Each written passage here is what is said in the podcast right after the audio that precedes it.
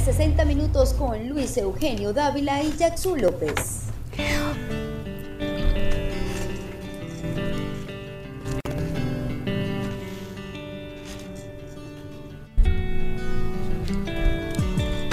Cada vez que yo me voy, llevo a un lado de mi piel tus fotografías para verlas cada vez que tu ausencia me devora entero el corazón.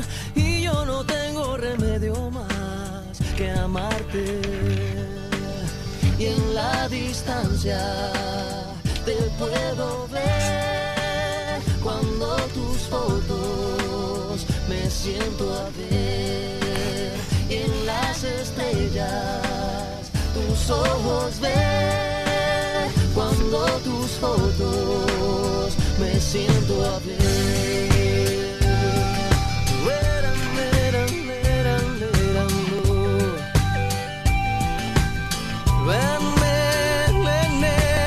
Cada vez que te busco te vas y cada vez que te llamo no estás. Es por eso que debo decir que tú solo en mis fotos estás. Cada vez que te busco te vas cada vez que te llamo no estás. Es por eso que debo decir que tú solo en mis fotos estás. Cuando hay un abismo desnudo que se pone entre los dos, yo me valgo del recuerdo casi turno de tu voz.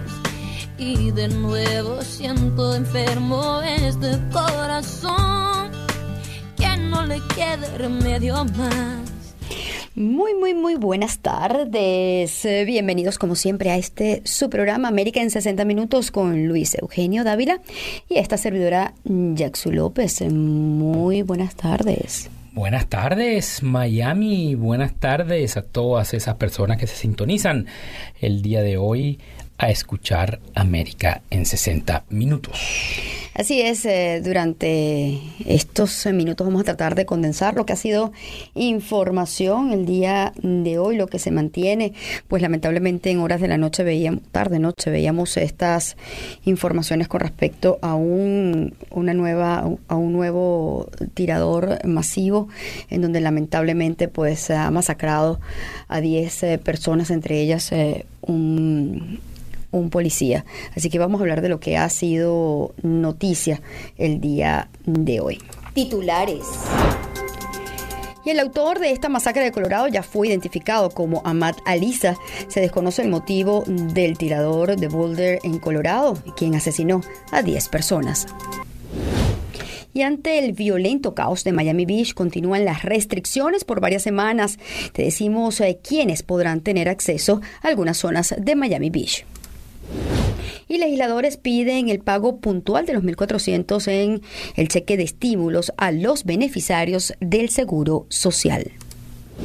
En materia de COVID, AstraZeneca pudiera haber incluido información desactualizada en el ensayo de su vacuna, según la Agencia de Salud de los Estados Unidos. Y ya para cerrar, Pfizer comienza un ensayo clínico en una etapa temprana que prueba un medicamento anti- antiviral para el COVID.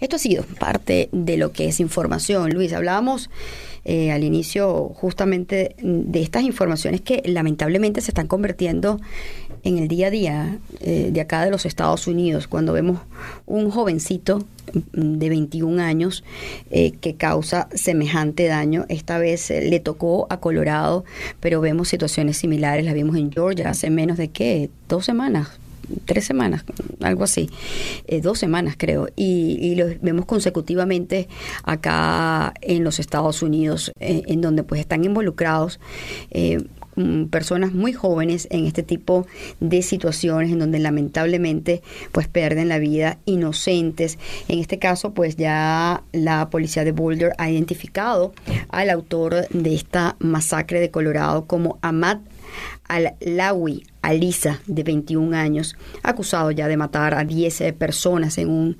supermercado de la ciudad. Las autoridades pues indican que él es residente de la localidad de Arvanda, eh, que bueno, ya todos saben que fue detenido a los 48 minutos de haber hecho este desastre en, en esta locación de Colorado. Aquí pues ya empiezan eh, a especularse cuál pudiera ser el motivo de este crimen, pero eh, aún ni las autoridades competentes, ni locales ni nacionales, han señalado el motivo específico. Sí, yo vi eh, que la persona, bueno, no han dicho los motivos oficiales, pero por la, la magnitud mm, de la masacre y la, la, forma en que se hizo, bueno, pudiéramos eh, decir que es algo eh, vinculado con los terroristas mm, no sé, del Medio Oriente pudiera ser. Bueno, obviamente por el nombre quizás empezamos a especular eh, en, ese terreno, obviamente. Claro, eh, sin embargo yo, yo mm, diría más por la, por la magnitud de el, la, forma en que fue eh, una R-15, eh, un rifle estilo AR-15, eh, disparó sin, sin ningún tipo de piedad, mató a un policía, o sea que por, por eso es que yo me, me, me inclinaría más que por el apellido, porque por el apellido pudiéramos decir que entonces, bueno, él está discriminando y está siendo... Eh,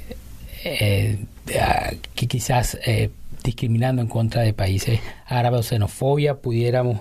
No, hay que esperar cuáles van, cuáles son los motivos, obviamente, pero también tenemos la, la, matanza de Parkland, que no tenía nada que ver con estos terroristas, sino que era un niño mm, eh, que tiene problemas y que obviamente pues terminó acabando con la vida de muchos otros. Así que el, la cantidad no refleja el hecho de que sea un ataque terrorista, no sabemos si es uno de estos lobos solitarios, un muchacho inadaptado. De hecho, vamos a hablar un poco de esto de los perfiles psicológicos y qué está pasando con nuestra juventud más adelante en función de eso, pero eh, lamentablemente es noticia y, y, lo más lamentable es que eh, en menos de un mes hemos reflejado dos informaciones de este nivel acá en la Unión Americana. Así es. También tenemos eh, informaciones eh, que tienen que ver con eh, el tema de los pagos, el tema del IRS. Aquí vemos cómo los legisladores están de alguna manera pidiendo que mayor celeridad al pago de los 1.400 de la ayuda económica, Luis. Y tiene que ver un poco con lo que hablábamos durante la semana, que por qué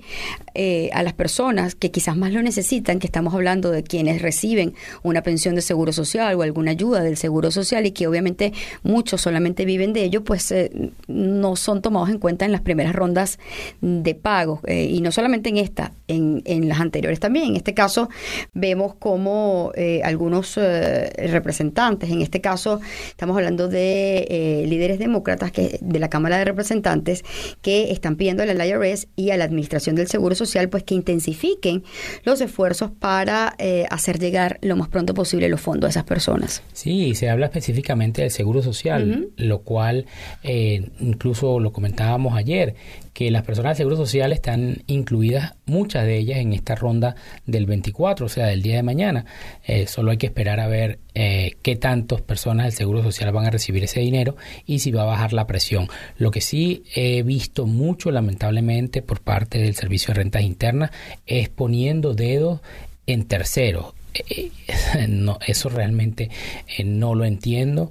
Eh, llaman al IRS y le dicen no, es, tienen que, que, comunicarse con el preparador y todo eso. No entiendo por qué lo están haciendo cuando ellos son los que aceptan los impuestos, ellos son los que tienen los sistemas para pagar, tienen los sistemas para hacer todo eso. Entonces no entiendo el sentido de el, dedo, poner el dedo a un tercero realmente me tiene bastante desconcertado en esta oportunidad esa respuesta que están dando. Hace poco justamente llamó un cliente acerca de que no habían recibido el impuesto, etcétera, eh, y que no le habían pagado. Bueno, pues no le han pagado, el IRS no mm, entiendo todo lo que tiene. Yo me imagino cómo debe estar eh, eh, el servicio de renta interna en cuanto a trabajo, pero no se trata de poner el dedo en tercero, se trata de asumir la responsabilidad y todos los líderes tienen que asumir la responsabilidad y bueno, a eso, eso es, algo que tiene que, que solventarse en los próximos días. Bueno, esperemos que sea lo más pronto posible y así como se empezó a hacer presión políticamente para que las rondas de pagos también vayan a este grupo de personas, se incremente, porque la verdad, y lo conversaba con Luis Eugenio en programas anteriores, lo hemos visto no solamente en esta ronda de estímulos, sino en las anteriores, en donde los, las personas del Seguro Social, eh, que obviamente trabajan con las nóminas del Seguro Social, no son las que se les paga de primero, sino muchas veces lo dejan mm, en, rondas posteriores. Así que vamos a estar haciéndole seguimiento a esto para que la gente esté atenta y, pueda tener eh, mayor información al respecto eh, con respecto al, punto de los pagos. No hay nada actualizado en, en tema del IRS, ¿no? Para darle a nuestro, a nuestro no. radio escucha. Hoy no tenemos eh, información de impuestos nueva. así que hoy el tema de impuestos lo saltamos. así que... Bueno, lo saltamos, pero decimos a nombre de quién llegamos. Ah, no, claro. Ah, Eso no lo vamos a saltar. Ese no lo vamos a saltar. Así es, venimos a nombre de Regal Tax Advisory Group. Recuerden si tienen alguna duda, eh, si necesitan algún tipo de asesoría eh, financiera, asesoría tributaria, no solamente en esta época tan particular de impuestos, en donde eh, tenemos pues una temporada mm, muy peculiar, pero también hay diferentes acciones que se hacen los 365 días del año. Si tiene alguna duda, alguna consulta, pues puede llamarnos al 1 800 6000 TAX 1-806-829 o el 305-603-8310. ¿Y nos pueden ubicar en dónde? En 1500 Northwest 89 Court, Suite 106, Doral, Florida 33172. Y también en Miramar. En Miramar es 2501 Southwest 101 Avenida, ¿por qué te ríes de mí? 101 Avenida, Suite 211, Miramar, Florida 33025. Bueno, y, esto lo tienen que hacer con previa cita, pero es para que la gente sepa ¿Y dónde estamos ubicados. Al 1-800-6000 TAX. 1-800-6000 829. Ah, tienes que complementarte. Y, el 305-603-8310. 305-603-8310. Y Regal Immigration no dice la información. No, no le he dado todavía, la pensaba dar para más tarde, pero la podemos dar de una vez. Si usted tiene dudas con respecto al tema de TPS, también pueden llamar a Regal Immigration. Mm, recuerden que estamos eh, orientando y haciendo TPS para nuestros amigos eh, venezolanos. Eh, para cualquier consulta, pueden llamarnos al 833 TPS Regal. Para es el que más me gusta. 833 TPS Regal. Regal, no Regal, porque lo decimos en inglés la gente se puede confundir. Regal, que es el 833 877 73425 833 827 833-877-73425 para que puedan comunicarse con nosotros y cualquier duda, por supuesto, dárselas a todos. ¿No me ves hoy como menos estresado? Eh, sí, ah. creo que estás aprendiendo a manejar el. creo que Tito te sirvieron la clase de Tito. Vamos a ver si vamos a ver cómo termina el programa con respecto a con respecto a la parte tuya de, operador técnico. No, no, no lo sé. Yo hasta que no termine el programa no, no me quito el, el Tito, no confían en mí, Tito. No, no, yo, te, yo, mira, en todo lo que es cualquier otra materia, menos en la del operador de radio, confío plenamente en ti. Así que vamos a ver cómo va, cómo va esto. En, cuanto es que nos vamos para saber eh, cómo vamos. Yo te enseñé también, te enseñé, mira, ahí te enseñé, queda un minuto. Ah, ok, para saber, porque ahorita me dice me cortas y entonces me quedo ahí eh, a la mitad. Hablábamos eh, de, de, a nivel de las informaciones, Luis, de lo que se está generando eh, con respecto a estos nuevos avances que se están dando con la pelea hacia el COVID. Y es interesante ver cómo Pfizer ya está pasando a otra a otro punto que no tiene que ver solamente con el tema de la vacunación, sino eh, con un ensayo clínico para eh, buscar un antiviral oral contra el COVID. Esto de alguna manera pues eh, está en una primera fase, está en una fase temprana. El, el medicamento, esta investigación se está llevando acá en los Estados Unidos y este medicamento lo que busca es inhibir lo que hablan, dicen que es inhibidor de la proteasa y que eh, pues eh, eh, inhibe esta enzima, que es una enzima que el virus necesita para poder multiplicarse en el cuerpo, es decir, para, para hacer desastres, los desastres que está haciendo actualmente. Obviamente es un primer ensayo, pero es alentador el hecho de que se esté haciendo estas investigaciones y que quien caiga con COVID pues no, ya no se vea como una enfermedad que pudiera tener un desenlace. Eso sostiene más mi teoría de que estamos ya en la puerta de salida de este eh, de esta pandemia desagradable y este sabor amargo que ya lo vamos a sacar de nuestras vidas. Pero viendo el lado económico, Pfizer estaría incrementando sus eh, acciones. vamos. Bueno, venimos, nos vamos, regresamos, seguimos, ¿qué hacemos? Y no, yo, yo no entiendo lo que tú estás haciendo. Así, venimos, ya venimos con más.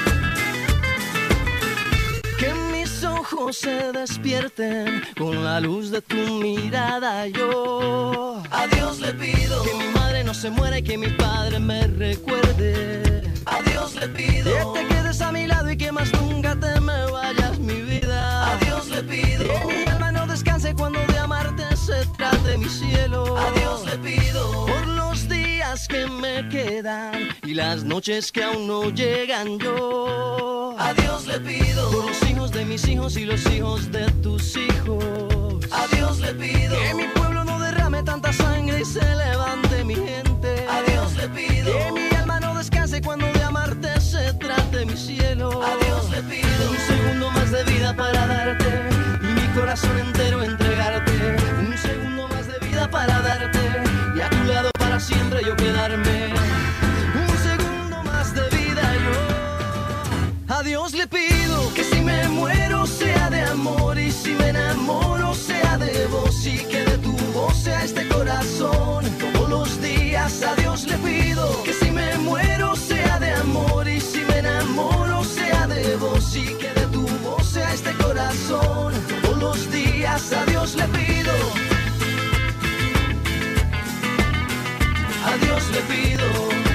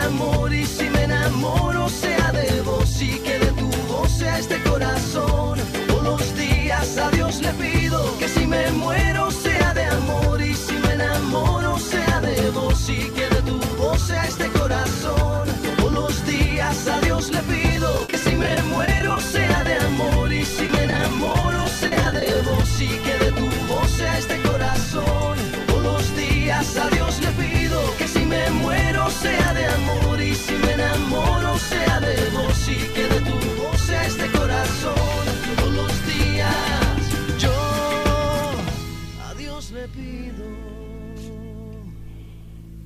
Continuamos eh, con más eh, de América en 60 minutos con Luis Eugenio Dávila y esta servidora Jacksu López. Hablábamos al principio del programa de esta lamentable información pues que se sigue desarrollando desde el día de ayer con la masacre de Colorado, en donde 10 personas nuevamente pierden la vida a manos de un joven con un arma y, que dispara sin cesar a inocentes. En este caso fue en un supermercado de Colorado. Eh, es lamentable hablar de este tipo de informaciones porque además se convierten en cíclicas, ¿no? Ahora viene obviamente el tema político. Aquí vemos cómo le están haciendo ya eh, presión contra el presidente Biden a que mm, para muchos debe actuar contra el tema de las armas, los que son pro eh, limitaciones hacia las armas y sobre todo eh, la mayoría de la tendencia demócrata va hacia allí y, de allí es que donde se habla de que hay una presión eh, importante hacia la Casa Blanca para que el presidente Biden pues comente, algo sobre este tiroteo. recordemos que cada vez que se generan situaciones como estas pues empiezan los debates a nivel de el uso o no de las armas en los Estados Unidos, que sabemos perfectamente que está en la Constitución y que es parte de nuestro derecho constitucional. Sin embargo, también este tema hay que verlo desde otra perspectiva y es el, el punto de vista psicológico, el punto de vista humano de la situación que representa que constantemente estemos hablando de que jovencitos, porque eh, los promedios son entre 20, 25 años, que jovencitos generen situaciones como estas. Y lo que, lo que ocurrió el día mm, de ayer fue a manos de un muchacho de 21 años, eh, Ahmad Alwi Al Aliasi, Alisa eh, quien hizo esta masacre en Colorado. Y para hablar de ello nos acompaña Cristina Balinotti. Ella es experta en psicología eh, de la familia y pues constantemente eh, trae este tipo de tema y habla un poco de este tipo mm, de situación, quizás para que en nuestras casas escuchemos y veamos cómo se están creando nuestros jóvenes, qué es lo que está pasando y por qué este tipo de situaciones se repiten constantemente acá en la Unión Americana. Cristina, gracias por acompañarnos. Luis Eugenio Dávila y Jackson López te saludan. Eh, igualmente, un gusto estar eh, con ustedes. Claro, eso amerita un, un análisis, eh, como tú indicabas, psicológico, pero también social. Así es. tú sabes que em, en un libro muy conocido, El malestar en la cultura de Freud, él nos habla que la agresividad humana es el obstáculo más importante en el desarrollo de la cultura. Y además agrega, fíjate, en 1930, que el futuro de la humanidad dependerá de la manera en la cual manejemos nuestra agresividad. Es decir, para vivir en sociedad debemos contener esa agresividad eh, y no lo estamos haciendo.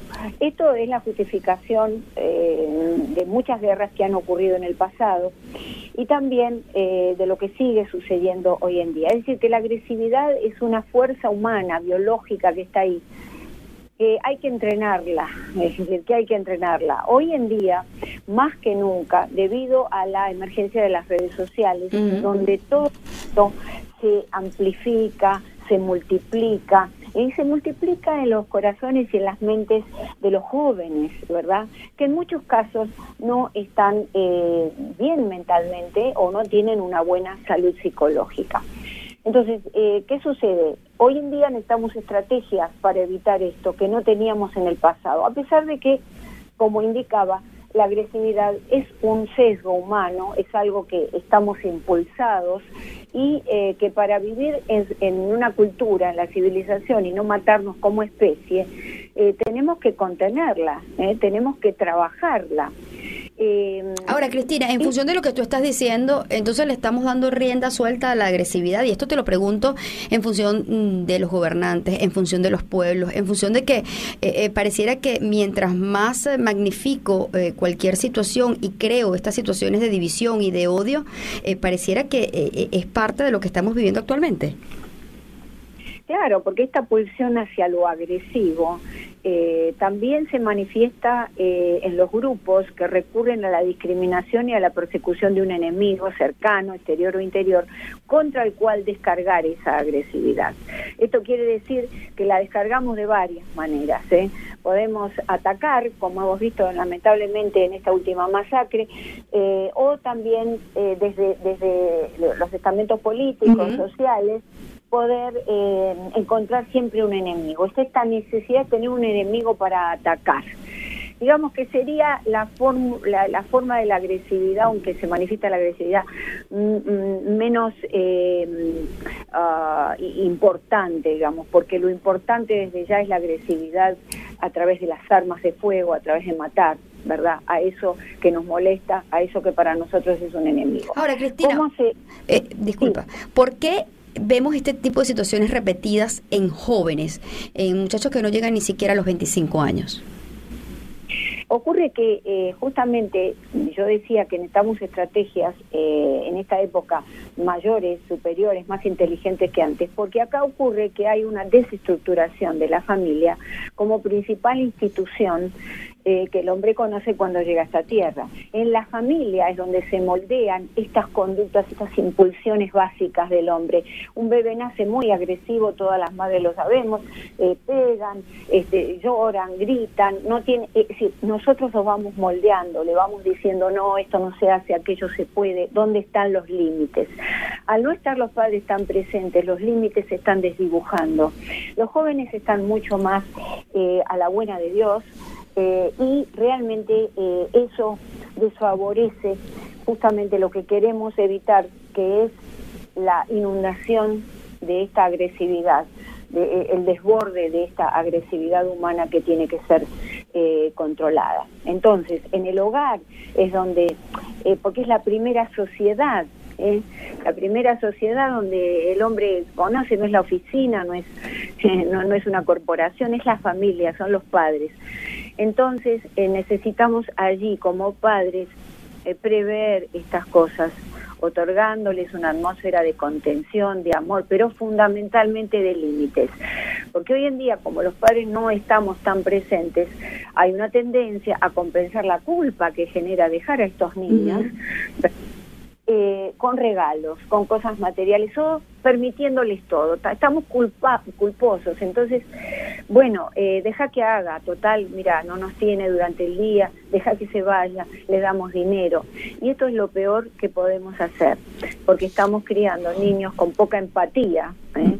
Y en el peor de los casos, si hay una inclinación genética a desarrollar alguna enfermedad, porque ya hay en nuestra familia a lo mejor alguna enfermedad de tipo psicológico, estamos generando, estamos eh, desarrollando un trastorno psicológico en nuestros chicos, que sabemos que la mente de un adolescente, eh, del cerebro humano, eh, es muy vulnerable, muy de, a los 21 años. Nosotros decimos que son grandes, pero no son grandes a esa edad. pudiéramos decir que entonces estaríamos una de las razones principales de, de o posibles razones principales de esta situación es el permisismo, permisivismo, la, permisibilidad. la permisibilidad de eh, los padres y eso que mencionabas cuando eh, el padre se siente culpable y entonces, bueno, no estuve con él y le voy a dejar eh, jugar en los eh, electrónicos, en los videojuegos por cinco horas, porque el niño cuando está jugando cinco horas en el videojuego ni mira para los lados, ni molesta en la casa, y entonces todo eso genera como una soledad emocional, pudiéramos decirlo así. Sí, sin duda, porque el ser humano nace con la necesidad con muchos vacíos que los padres tienen que llenar. Entonces esos vacíos los llena solamente la, eh, la amorosidad, la, el amor del padre y de la madre. Y el amor no es solo expresado, te quiero mucho, te amo, hijo, no. El amor expresado a través de las conductas y de los ejemplos, el tiempo. Hoy en día hablamos de la calidad, pero la cantidad también es importante. Eh, si bien podemos compensar con una buena calidad de tiempo, pero también es importante la cantidad que estamos con ellos, ¿verdad? Lo que compartimos con ellos, los juegos, eh, donde ellos aprenden justamente el ABC de la convivencia en la sociedad. Eh, somos nosotros quienes lo eh, enseñamos. Y los padres también están muy agresivos ya sobre esta tendencia humana biológica Lógicamente, la sociedad de la competencia, del éxito, del dinero al que todos, todos estamos, hace que estemos también más agresivos. Hay muchas peleas, eh, hay muchos problemas en la casa y entonces lo que hacemos es avivar la llama de, ese, de, esa agresividad en cierne que aparece en el niño y que, y que nosotros tenemos que calmar. Así es. No, y si a eso le sumamos, Cristina, todos los videojuegos, a todos los que están expuestos los niños a nivel de, de justamente esa agresividad y si no hay un buen acompañamiento de la familia, pues creo que vemos las, las situaciones que estamos viendo actualmente. Es un, es un trabajo, un trabajo para todos los padres y creo que eh, es un tema para reevaluar siempre y estar en constante movimiento en las familias. Cristina, agradecemos enormemente el que nos hayas acompañado el día de hoy. No, al contrario, un, fue un gusto. Muchas gracias. Gracias. Cristina Balinotti, experta en psicología de familia y que siempre pues está atenta a mm, llevar información para todos ustedes a través de sus redes eh, como unifamilia.com y balinotti.com. Eh, es lamentable, ¿no? este tipo de situaciones y sobre todo... yo sí creo mucho en eso que ella decía de la soledad eh, bueno, la soledad emocional lo, agregué yo, pero básicamente es cuando tú descuidas. hay muchos padres que trabajan todo el día y, me, lo veo yo ahorita en la temporada de impuestos donde trabajo todo el día y no hay tiempo para, para dedicarle a los niños. Sin embargo, después de la temporada es diferente, ¿no? Pero los niños necesitan la atención definitivamente de su padre y un, y un niño que tenga todo el año, su padre tenga que trabajar todo el año con un horario bien restringido donde lo ve dos horas y yo lo veía cuando llevaba a los niños a la escuela cuando estaban chiquiticos y veía niños que se quedaban desde las 7 de la mañana hasta las 6 de la tarde en la escuela, eso realmente es difícil y después más adelante eh, creo que eh, le trae consecuencias a, a estos adolescentes y bueno, genera este, este tipo de situación definitivamente eh, lamentable lamentable porque y eso le sumas el pasado de esos niños no se sabe cuál fue. Exacto. Por lo general son pausados traumáticos. A eso le sumas videojuegos violentos en todos los niveles sin ningún tipo de acompañamiento de los padres sin ningún tipo de comunicación pues estamos creando eh, seres absolutamente aislados. ¿por qué no pueden eh, promocionar los juegos que uno jugaba cuando era niño Pac-Man este los jueguitos de de carro juegos de carrera no ahora mientras más matas, mejor y vas pasando de mundo y, y si eres ladrón, y si eres ladrón... Tanto que quieren regular las redes sociales, tanto que quieren regular muchas cosas en Internet, yo creo que eso deberían de regularlo. Así como hay películas este, de, eh, que son para adultos, películas eh, que son eh, de triple X y todas esas cosas donde uno iba a, a, a los centros estos de venta y no eh, no se lo permitían comprar, ahorita deberían, mm, cuando era niño, ¿no? Pero yo creo que eso está regular. Yo creo que eso está en uno como padre, regular lo que está, viendo sus hijos. Los adolescentes de 16, 17 años también debería estar regulado. ¿Por qué? Porque ellos pueden accesar a eso. Entonces yo creo que eso también debería, creo yo, a lo mejor estoy equivocado eh, y me caerán encima, pero yo sí creo que deben regular mucho esas, mucho esas, esas cosas de eh, de, juegos de guerra, juegos de masacre. Un adolescente de 13 años no debería, un teenager de 13 años no debería estar en eso. Pero vuelvo y eh, te digo, eso es tema de los papás, no de quien hace los juegos. Insisto en ese tema. Así que eh, es un tema ya de discusión. Bueno. Es muy fácil si regulen, ¿no? Los papás tienen que estar allí presentes. ¿Cómo decirte no?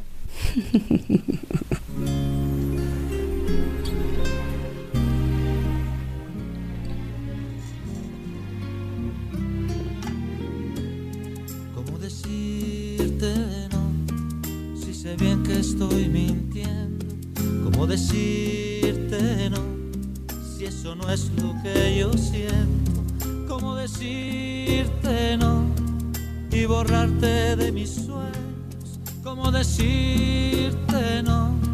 Y si te he visto no me acuerdo.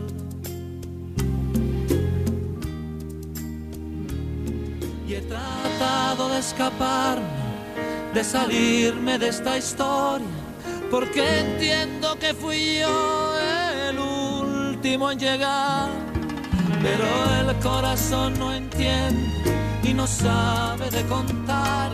Si es que hay uno más de uno para él, eso es igual y es por eso que prefiere compartir antes de perderte y seguir soñando y seguir viviendo y seguir pensando que algún día las cosas cambiarán para bien o para mal, ya es muy tarde para regresar.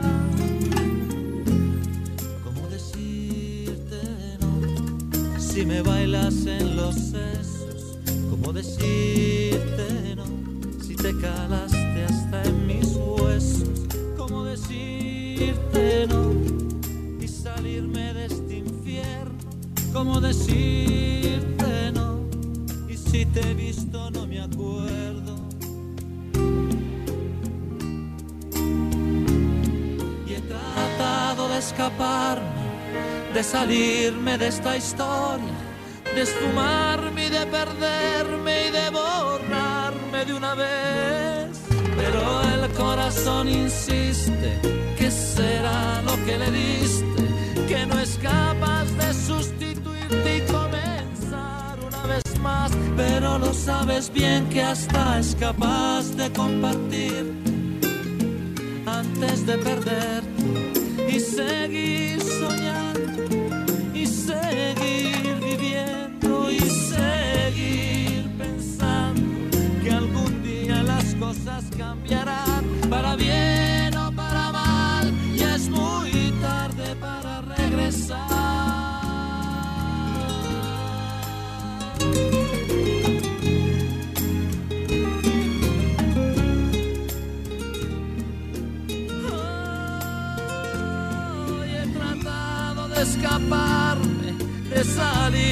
esta historia, porque entiendo que fui yo el último en llegar, pero el corazón no entiende y no sabe de contar.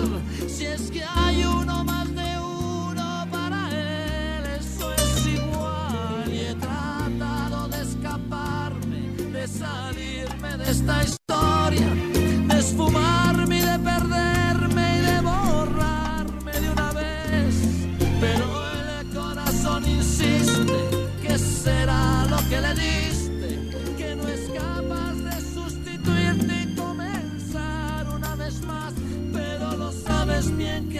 que hasta es capaz de compartir antes de perder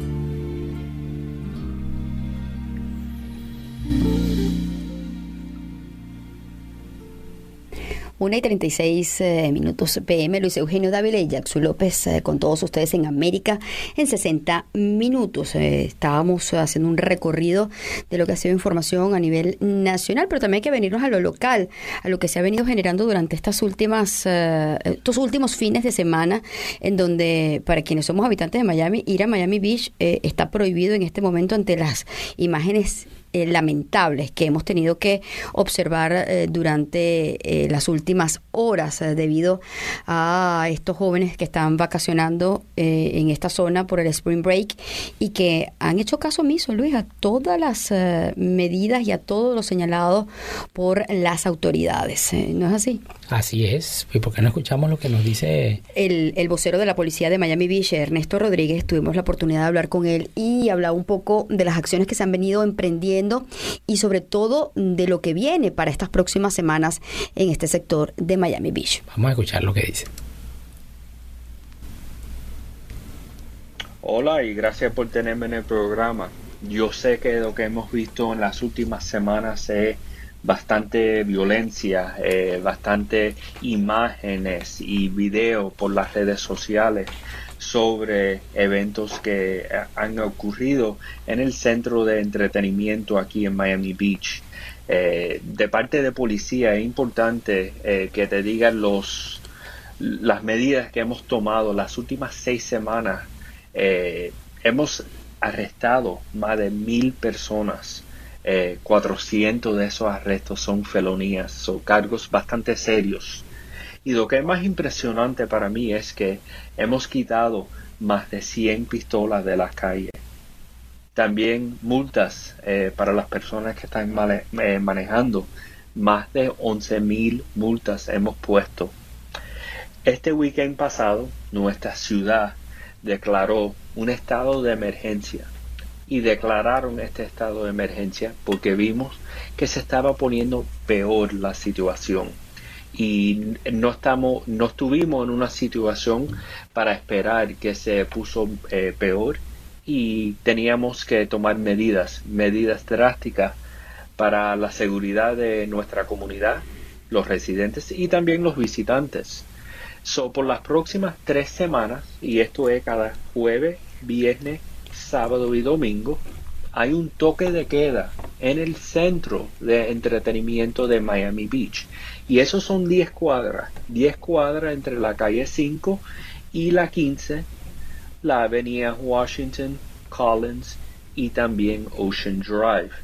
También vamos a estar cerrando las carreteras principales que entran a nuestra ciudad cada jueves, viernes, sábado y domingo, empezando a las 10 de la noche.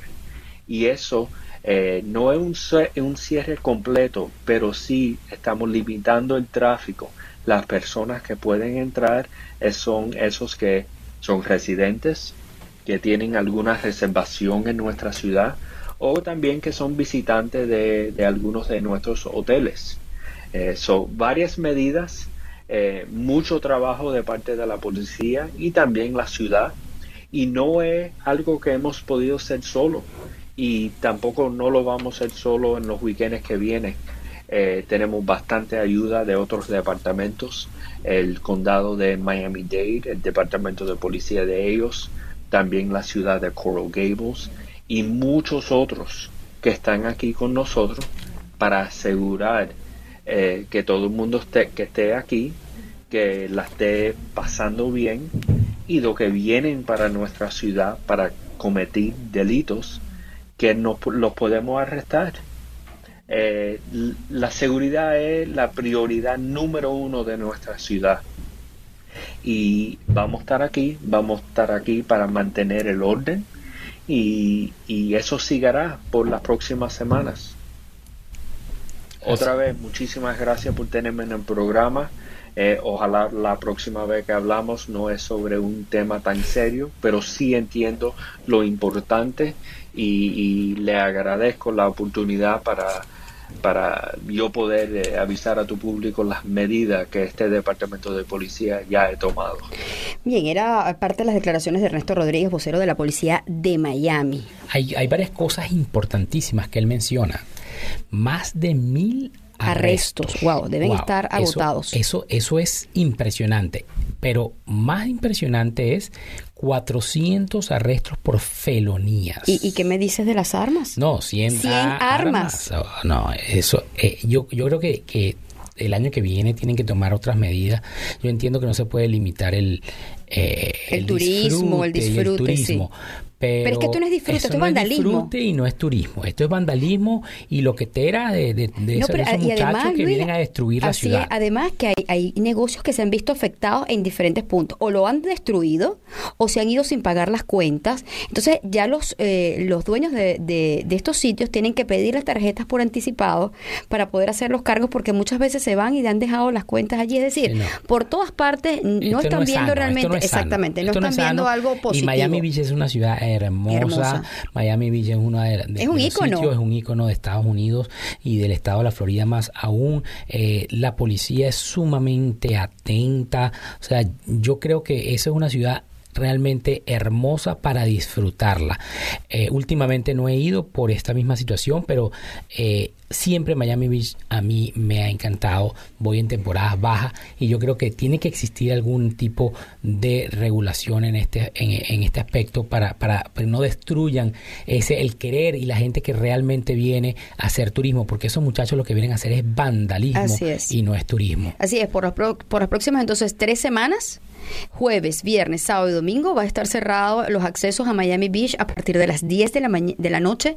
Solamente los que tengan reservaciones en hoteles, los que tengan, eh, los que sean obviamente residentes eh, del condado, los que sean eh, tengan reservaciones en restaurantes van a poder pasar porque habrán medidas de acceso restringidas por parte no solamente de la policía de Miami Beach, sino la policía de Miami Dade y la policía de Coral Gable, tal como lo señalaba el vocero de la policía de Miami Miami Ernesto Rodríguez. Así que esperemos que puedan controlarse y que este tipo de situaciones no se muden a otras eh, a, otros sectores como se esperaba el día de ayer, en donde Winwood, pues, pues gracias a Dios, estuvo bastante controlado. Sí, pero Winwood está, ahorita creo que está bien protegido. Sí, está controlado. Por, toda la policía y no van a ir a hacer desastres. Esperemos que no.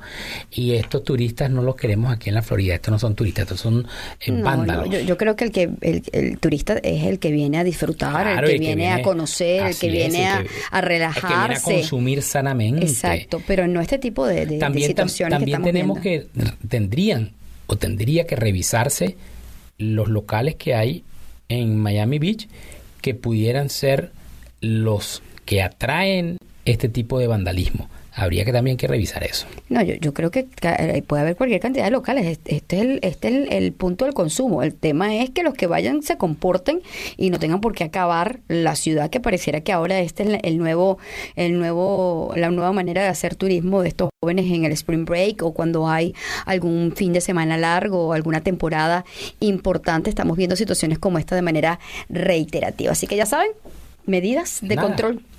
¿O sí? ¿Nada o todo? Todo, nada. ¿Todo nada? Nada.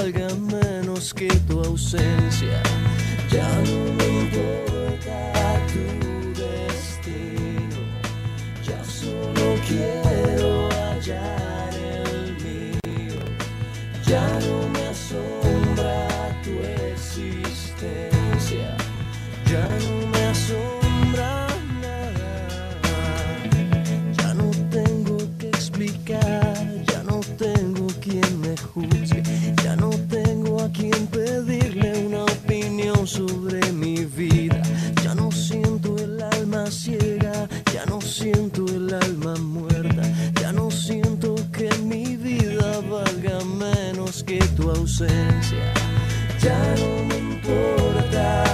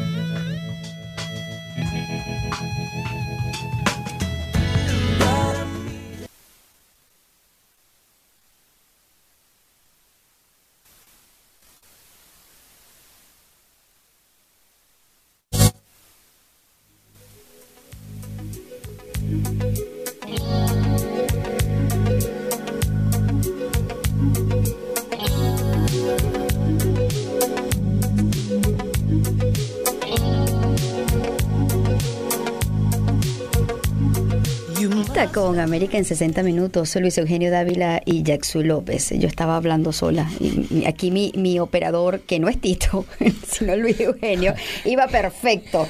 Ya íbamos a cerrar con broche de oro y de repente no, no sé qué pasó y no me escuché. Yo decía, yo ya iba, ya iba a felicitarlo, Tito, porque decir, Luis, hoy te graduaste con las clases de Tito a nivel de, operador. El, mouse se paró y no, no se movía. Para que nos puedan entender, nosotros salimos desde nuestros propios estudios en Regal Tax Advisory Group y Tito nos apoya en la cabina de éxitos y ya las clases del fin de semana estaban rindiendo sus frutos. Yo dije, ahora sí lo superamos, pero hubo ahí ese bache al final del programa que esperemos eh, el día de mañana ya no exista. Decía que veníamos eh, gracias a Regal Tax Advisory Group, que estamos ubicados en Doral y en Miramar, y que para cualquier duda con el tema de impuestos, con el tema de asesoría financiera o tributaria, nos pueden llamar al 1-800-6000-TAX, 1-800-6000-829 o al 305-603-8310. Y queremos cerrar con, el, con materia de política. Decía al principio del programa que había presión con respecto al pronunciamiento del presidente Biden eh, con este tema de los tiroteos masivos y hemos visto ya al presidente Biden que ha señalado eh, que pide al Senado que apruebe medidas de control de armas inmediatamente luego de este tiroteo. El presidente implora porque se aprueben nuevas medidas de control de armas a, raíz de este tiroteo. Eh, y señalaba que no quiere esperar ni un minuto más ni, ni, para actuar sobre la violencia armada. Instó tanto a la Cámara como al Senado a prohibir las armas de asalto, como eh, señaló previamente en su campaña. Esto es un tema a debatir, un tema bien complejo en donde los partidos políticos tienen posturas totalmente diferentes. Los demócratas tienen eh, mayor visión del pro control de armas y muchos dicen que son hasta anticonstitucionales, mientras que los republicanos son más pro eh, a mantener el uso de las armas. Yo que soy pro arma, yo tengo un AR-15, tengo armas de, de muchas, eh, muchos calibres y bueno, creo que el control debe ser psicológico, punto número uno, tiene que existir un examen eh, psicológico para tú poder tener una R15, por ejemplo. Ahora, eh, eh, yo estoy de acuerdo que cualquiera pueda comprar un 22 o un 38 o un 9 milímetros. Eso no, no es el problema. El problema son las armas que son de guerra, porque un AR-15 es un arma de guerra, un AK-47 es un arma de guerra. Entonces, para tú poder obtener eh, un arma de ese tipo. Ah, pero una cosa es que tú pidas un background check mayor, que tú pidas un examen psicológico profundo, a que tú limites el uso de ese tipo de armas en la población. Y eso contraviene un poco, Luis, con lo que dice la Constitución y cuál es el espíritu de la Constitución norteamericana. Yo no digo, yo estoy de acuerdo, yo soy pro arma. Por eso Pero por lo que estoy entendiendo de las palabras del presidente es limitarlo. O sea, no uses porque tú no eres eh, un cuerpo policial o tú no tienes derecho a. Y eso es bien delicado cuando veníamos cuando venimos de una guerra civil y eso es muy delicado cuando se supone que el, el poseer las armas es para que tú puedas defenderte en cualquier situación. Así que yo, yo sí creo que eso hay que verlo con, con lupa. Yo sí creo que debe existir una regulación, más no una limitación. Si yo quiero comprarme una R15, bueno, ok, yo voy a un psicólogo, pido mi certificado psicológico y me, el psicólogo me dice, no, usted está apto para, para, obtener un arma. Si usted este, me hacen mi background check, donde no tengo ningún tipo de conducta, el cual me, me, me, me, prohíba tener esa arma, bueno, eso.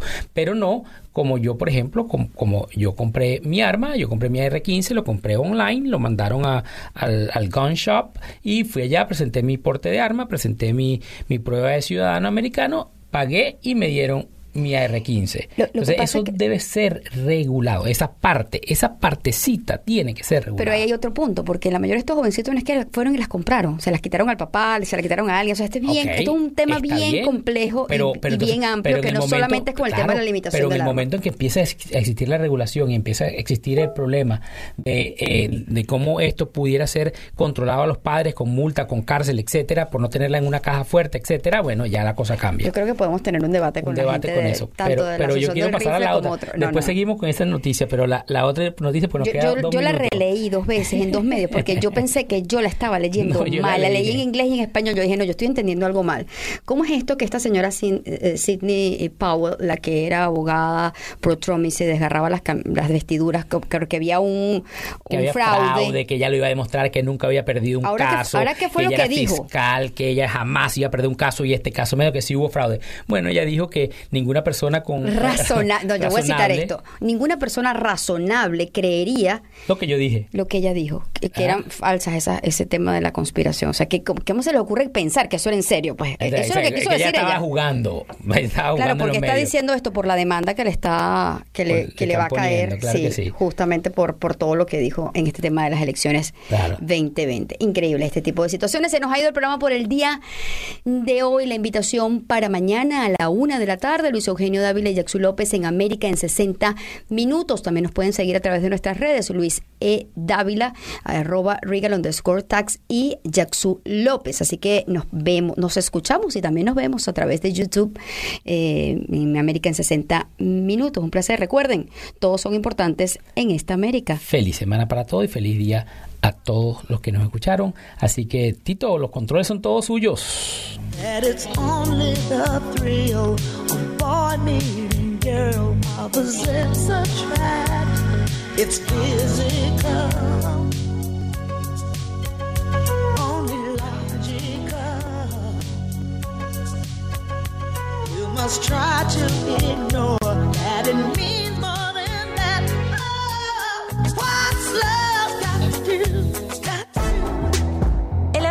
fue un show especial de producción independiente.